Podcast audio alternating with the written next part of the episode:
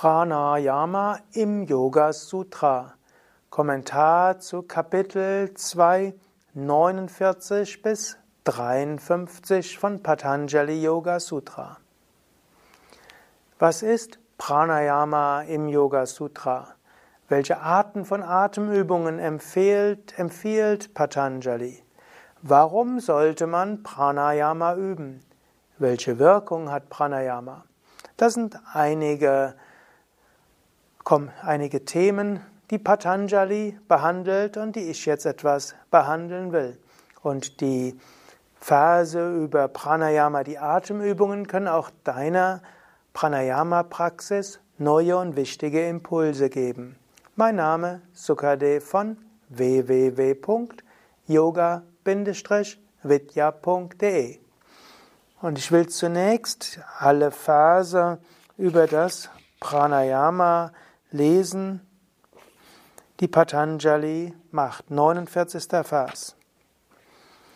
Die nächste Stufe nach Asana ist Pranayama, die Beherrschung der Bewegung von Einatmung und Ausatmung.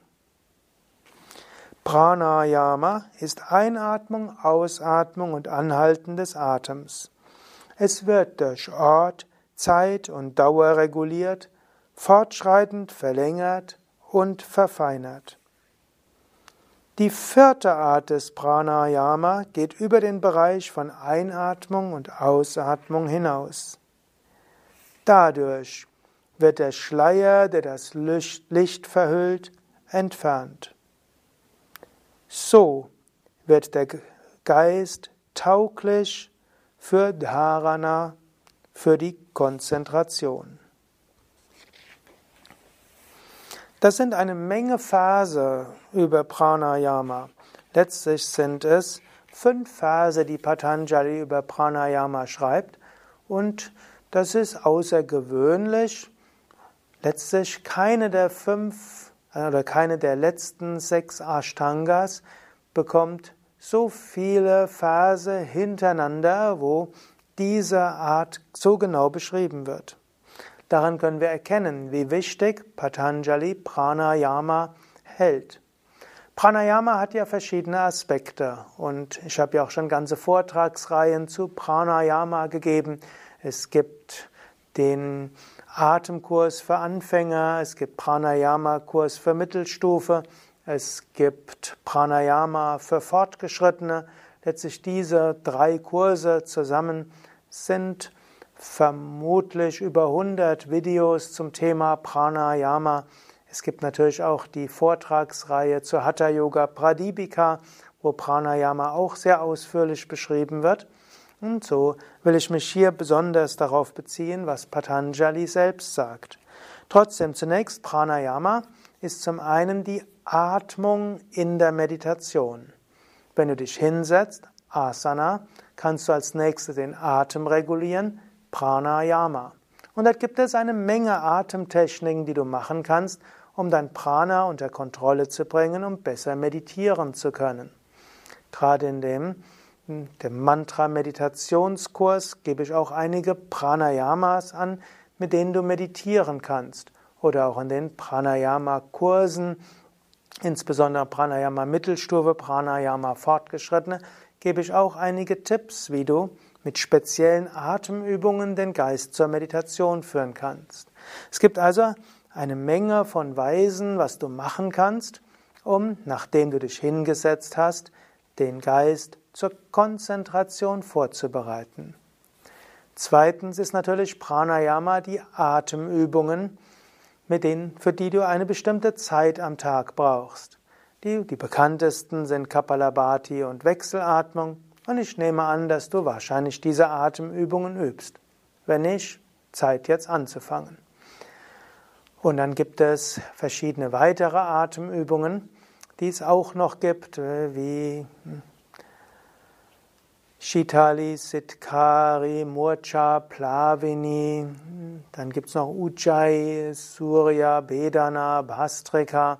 Das sind die, die Svatmarama in der Hatha Yoga Pradipika erwähnt. Es gibt dann noch die verschiedenen Variationen von Sukha Pranayama, es gibt Kevala Kumbhaka und noch viele andere. Also mit Atemübungen im Alltag kannst du sehr viel tun. Und als drittes kannst du auch Pranayama im Alltag üben. Du kannst eben auch im Alltag über Atemübungen von innerer Unruhe zur Gelassenheit kommen. Du kannst den Ärger transformieren zu positiver Schaffenskraft. Du kannst Atemübungen im Alltag nutzen, um neue Energie zu bekommen. Das sind also viele Aspekte von Pranayama und darüber habe ich einige Vorträge gegeben und im Rahmen der Hatha Yoga Pradipika wirst du dort noch mehr lernen. So hast du also diese drei Aspekte von Pranayama. Atmung in der Meditation, Atemübungen, für die du eine bestimmte Zeit brauchst als tägliche Abhyasa oder Sadhana, spirituelle Praxis und drittens Atemtechniken im Alltag. 50. Vers. Pranayama ist Einatmung, Ausatmung und Anhalten des Atems. Pranayama wird durch Ort, Zeit und Dauer reguliert, fortschreitend verlängert und verfeinert. Also, wenn du dein Prana beherrschen willst, geht das über Atemübungen, sagt er hier. Und die Atemübungen beinhalten drei Dinge. Einatmung, Ausatmung und Anhalten. Eigentlich ist das ein ganz genial einfacher Vers. Er beschreibt wie man alle Pranayamas unterscheiden kann. Alle Pranayama-Übungen ist irgendwo Einatmung, Anhalten und Ausatmen. Du kannst natürlich auch noch anhalten nach dem Einatmen, anhalten nach dem Ausatmen. Und dann gibt es verschiedene Formen von Pranayama. Dort gibt es zunächst einmal Desha, das ist der Ort. Du kannst durch das linke Nasenloch ein- und ausatmen, durch das rechte, durch beide Nasenlöcher, Du kannst durch den Mund einatmen, durch den Mund ausatmen.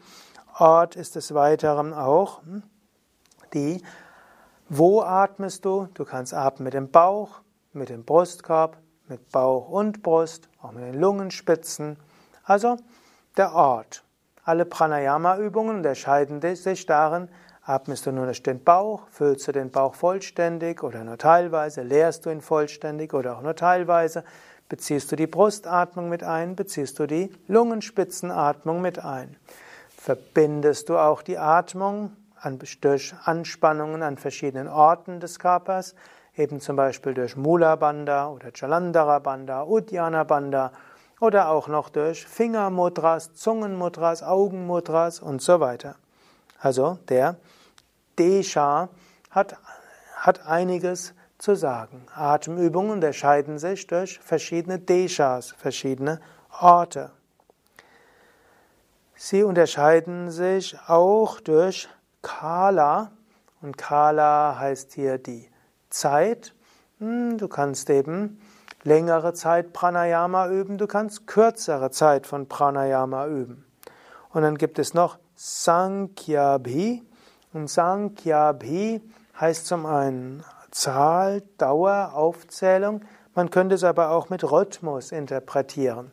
Das Verhältnis zum Beispiel von Einatmen, Anhalten und Ausatmen. Bekannt bei der Wechselatmung. Vier Sekunden einatmen, 16 anhalten, 8 ausatmen. Also Verhältnis 1 zu 4 zu 2.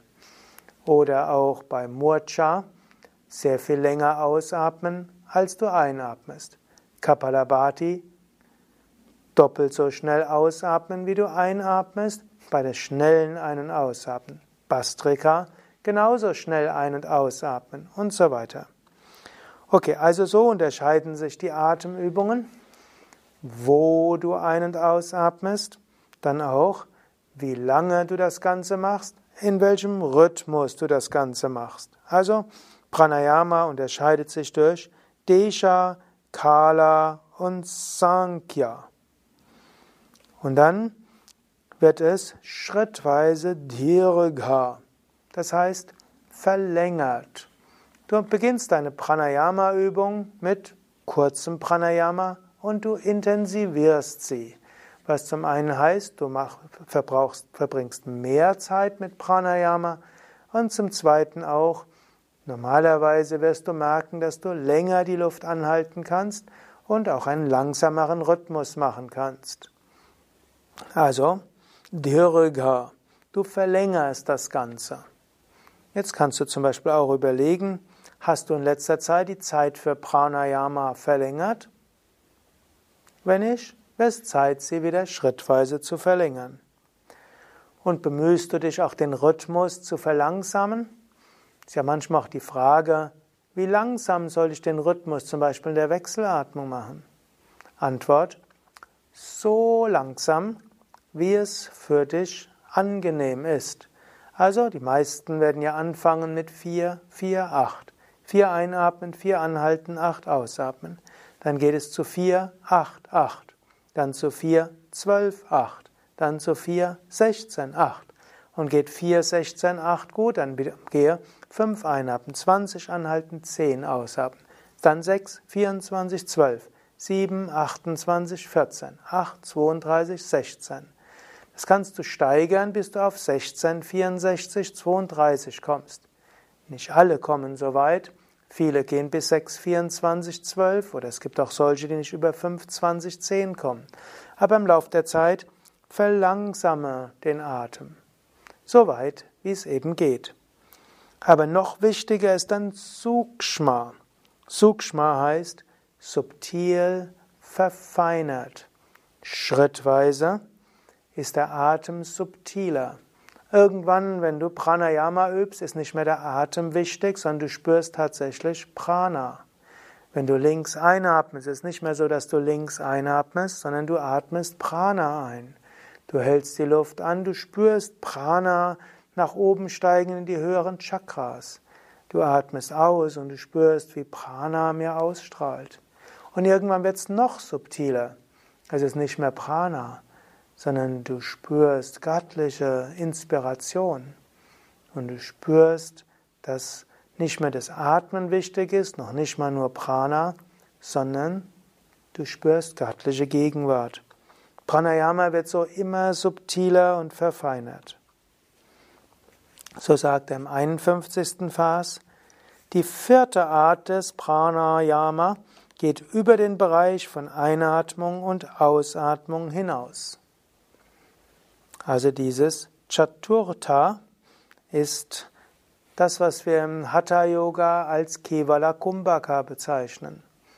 Das heißt, einen Ausatmung verschwendet. Pranayama wird so subtil, dass es kein Einatmen, kein Anhalten und auch kein Ausatmen mehr gibt. Manchmal fällt der Geist von selbst in dieses Chaturtha hinein, in dieses Kevala Kumbhaka. Ist der Geist konzentriert, kann es geschehen, dass der Atem fast aufhört. Wenn das geschieht, freue dich und halte diese Konzentration bei. Ich erlebe es manchmal, dass Menschen sich Sorgen machen. Die sagen, oh, ich habe gerade meditiert und dann habe ich festgestellt, ich konnte nicht mehr atmen. Ist das gefährlich? Es ist vollkommen ungefährlich. Es ist ein Zeichen der tiefen Meditation. Ist die Meditation tief, kann es geschehen, dass der Atem fast aussetzt. Und dann freue dich darüber, aber nicht zu intensiv. Wenn du dich sehr intensiv darüber freust, ist wieder die Identifikation, ah, ich hab's geschafft. Und in dem Moment, wo du sagst, ich hab's geschafft, ist die Konzentration wieder weg. Dankbar zur Kenntnis nehmen, Geist wieder weiter konzentrieren, in führen, in Samadhi führen. Das wäre das Gute. Oder eben du könntest auch bewusst Kevala Kumbhaka erzeugen, indem du bei der Meditation die Menge an Luft, die du ein- ausatmest, reduzierst. Und da gibt es ja auch einige Videos, die nennen sich dann Kevala Kumbhaka Meditation, wo du dazu angeleitet wirst. Auch eine Technik, um in die Tiefe der Meditation zu kommen. Und wozu das Ganze? Da sagt Patanjali im 52. und 53. Vers.